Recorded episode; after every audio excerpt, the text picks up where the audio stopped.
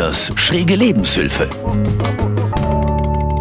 Die erste Folge im neuen Jahr lautet Vorsätze lustvoll in die Tonne treten.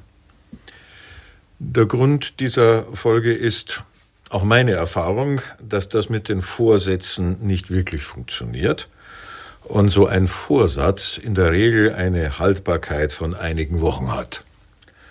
Mehr Frust als Lust beinhaltet, also ziemlich spaßbefreit ist. Also darum geht's und am Ende kommt eine kleine alternative Denkweise zum Thema und zum Umgang mit Vorsatz. Beginnen wir also mit dem Wort Vorsatz. Die Grundform lautet Vorsetzen. Also da wird mir etwas vorgesetzt. Eine Erfahrung, die sicher viele abrufen können, ist die Erfahrung, die Mensch mit Vorgesetzten hat, also männlichen und weiblichen. Äh, die haben nun den Job, dass sie darauf achten, dass ich das tue, was die Ziele und Interessen der Firma, der Organisation, des Unternehmens voranbringt. Und da gibt es jetzt nette und weniger nette und gar nicht nette Vorgesetzte, aber in einem kommen sie überein, die sorgen dafür, besser oder schlechter, dass ich das machen kann, was ich machen soll. Die habe ich mir allerdings nicht ausgesucht. Die wurden mir vorgesetzt. Und es gibt und gab in meinem Leben auch Menschen, die mir vorgesetzt wurden, schon in jungen Jahren Lehrerinnen und Lehrer. Für mich war das ein Maximum an Fremdbestimmung. Die sagten mir nämlich, wann ich was, wie lange, mit wem, wie lernen soll. Und dann haben sie die Qualität des Gelernten beurteilt, also ich habe sie nicht umgebeten, und zwar in die Kategorie richtig und falsch. Und dann gab es dazu Noten und Zeugnisse und Abschlüsse. Nun lässt sich das Thema mit den Vorgesetzten nochmal steigern, nämlich die Eltern. Die habe ich mir auch nicht ausgesucht. Die waren einfach mal da und wollten alle mein Bestes. Und das war ja schon mal prima. Nur unterschied sich in zunehmendem Alter meine Vorstellung von den Vorstellungen meiner Eltern, was denn gut für mich sei. Diese erheblichen Differenzen traten vor allem in der Pubertät zutage und dann stellte sich gemäß Erich Kästner heraus, das Gegenteil von gut ist nicht schlecht, sondern gut gemeint. Also ich als Vater habe das auch gemeint und ich bin dankbar, dass die Widerstandskräfte des Nachwuchses groß genug waren, mich und mein Gutmeinen einigermaßen gut zu überstehen. Umgekehrt ist ja auch so, dass Eltern ein Kind vorgesetzt bekommen und das ist vor allem am Anfang für die Mutter bei aller Liebe schon ein Maximum an Fremdbestimmung. Kind schreit, will gestillt werden, will gewickelt werden, und das geht so in abwechselnden Rhythmen Tag und Nacht monatelang. Die Väter betrifft das in unterschiedlicher Weise auch. Auch Lehrerinnen und Lehrer haben so ihre liebe Not mit dem, was ihnen da vorgesetzt wird, an kindlichen, pubertären und anderen Varianten von zu beschulenden Individuen. Und so mancher Chef würde auf den einen oder die andere, die er oder sie da führen muss, gerne verzichten. Natürlich will ich hier der anderen Seite auch die Ehre geben und vermerken, dass natürlich eine Menge Hilfreiches und Gutes getan und vermittelt wurde. Werte, Kompetenzen, Fähigkeiten, auch wenn die Vermittlungen manchmal pädagogisch, menschlich und inhaltlich eher überschaubar daherkamen. Da mag ich durchaus als schlechtes Beispiel dienen. Und jetzt, und das ist ja schon fast wieder komisch, machen wir mit uns selbst auch noch Vorsätze, also setzen uns wieder etwas vor, eben uns selbst, und das macht die Sache nicht besser. Und es funktioniert nicht, denn was haben wir durch die vielen Vorgesetzten in unserem Leben gelernt? Fremdbestimmung. Warum sollte es hier anders sein? Da gehe ich mit mir so um, wie ich es im Beruf, in der Schule, zu Hause gelernt habe. Und das ist nicht immer hilfreich. Es gibt da nicht in wenigen Fällen eine Vorstellung, wie etwas zu sein hat, die ich mal mit idealistischer Versuchung beschreiben möchte. Also, so soll es idealerweise sein, denke ich mir, oder so möchte ich idealerweise sein. Zum Beispiel mein Körper, schlank und rank und durchtrainiert, attraktiv und braun gebrannt. Dann setze ich mich unter Druck, mache etwas, das mir nicht gut tut, viel Geld und Nerven kostet, um einem Ideal zu entsprechen, von dem andere sagen, es sei wichtig und richtig für mich und ich ihnen das auch noch glaube und fühle mich permanent schlecht, weil ich dieses Ideal nicht wirklich erreiche. Also ich beschließe, jetzt wird abgenommen. Jetzt wird beschlossen maximale Fremdbestimmung, Reduktion von Nahrungsaufnahme bzw. Essen. Es wird nur noch sogenanntes Gesundes gegessen. Das Ganze wird kombiniert mit mehr Bewegung. Mein Körper ist sehr intelligent und sehr geduldig und er kann's erwarten. Er wartet auf den Moment, bis er sich die Pfunde, die ich ihm geklaut habe, zurückholen kann. Jojo, so ist das.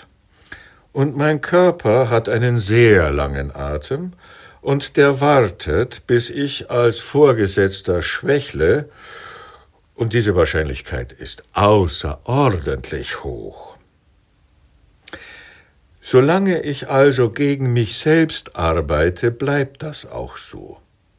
Wie gut, dass die meisten Vorsätze, die so getroffen wurden, schnell verschwinden, wo sie hingehören, nämlich in der Tonne. Denn unsere innere Stimme sagt ganz einfach, so nicht mit mir. Und die fremden Stimmen in mir sagen, also die Fremdbestimmung, doch, das muss so sein. Und solange ich mich selbst fremd bestimme, mir also etwas vorsetze und nicht auf meine eigene innere Stimme höre, wird das alles nicht wirklich stimmig und eine endlose Quälerei. Wenn ich jetzt allerdings diese innere Stimme einmal sprechen lasse und ihr zuhöre, dann könnten sich, und das ist auch in meinem Leben eine ganz erstaunliche Erfahrung, Dinge entwickeln, die bisher nicht wirklich funktionierten und dann auf einmal geradezu mühelos ihren Weg fanden. So, was ist jetzt das mit dieser inneren Stimme? Wenn ich dann wirklich anfange, Stimmen zu hören, dann wird's bedenklich. Also das meine ich natürlich nicht so. Was ich meine, ist eine andere Haltung mir gegenüber einzunehmen. Also statt befehlend, restriktiv, ignorant und fremdbestimmt, freundlich, wohlwollend, interessiert und wertschätzend. Denn alles, was ich tue oder nicht tue, hat einen guten Grund, zumindest in meiner inneren Welt. Der erste Schritt wäre also nicht etwas zu tun, sondern wohlwollend und interessiert zu beobachten. Also wenn ich mal wieder etwas mehr, als mir gut tut, esse, wäre der Gedanke nicht zuerst, iss weniger, sondern, aha, das Futtern ist jetzt ein Lösungsversuch, mit etwas klarzukommen. Es hat also in meiner Welt einen guten Grund, das zu tun, was ich gerade tue. Dass das äh, irgendwie nicht ganz optimal ist, weiß ich auch. Aber solange mir nicht wirklich etwas anderes, eine echte Alternative einfällt, bleibe ich mal dabei.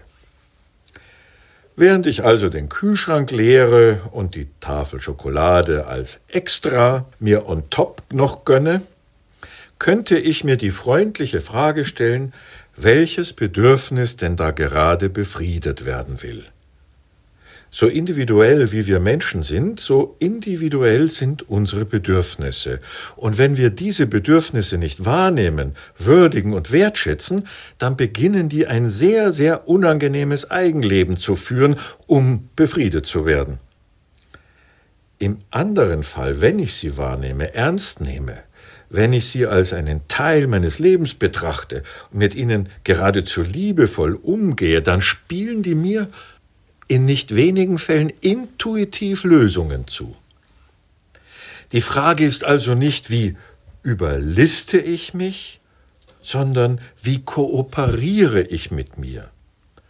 Oder noch besser, wie kollaboriere ich mit mir? Denn die Lösungen sind schon da.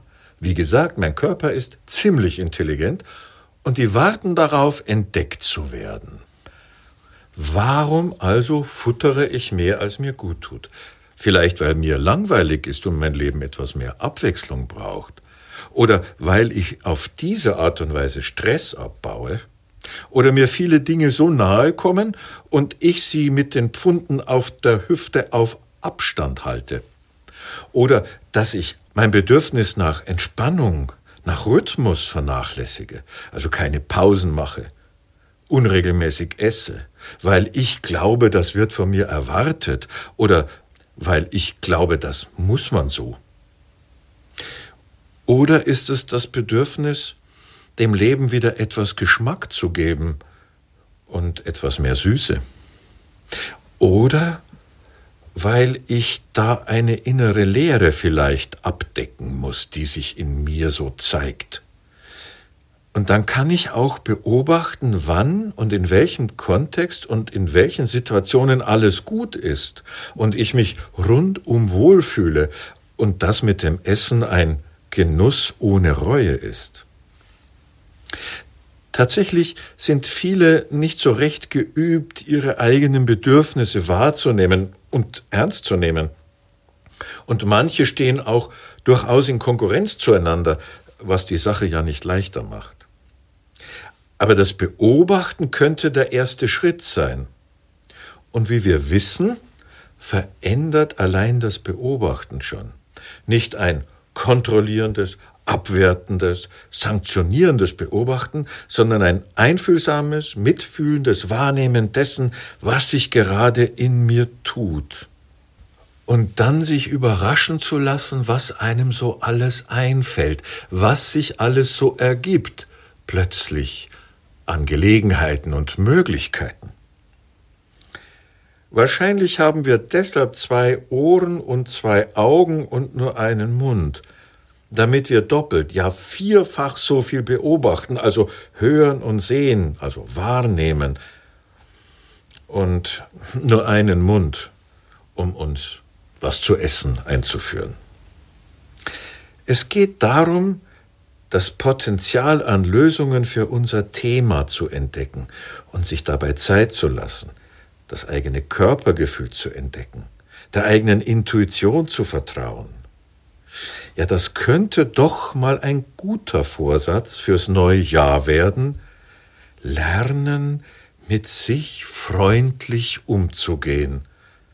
Sein eigener bester Freund, seine eigene beste Freundin zu werden.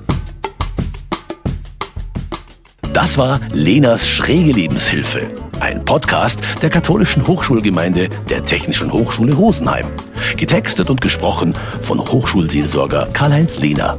Produziert vom katholischen Medienhaus St. Michaelsbund. Wir machen auch Ihren Podcast.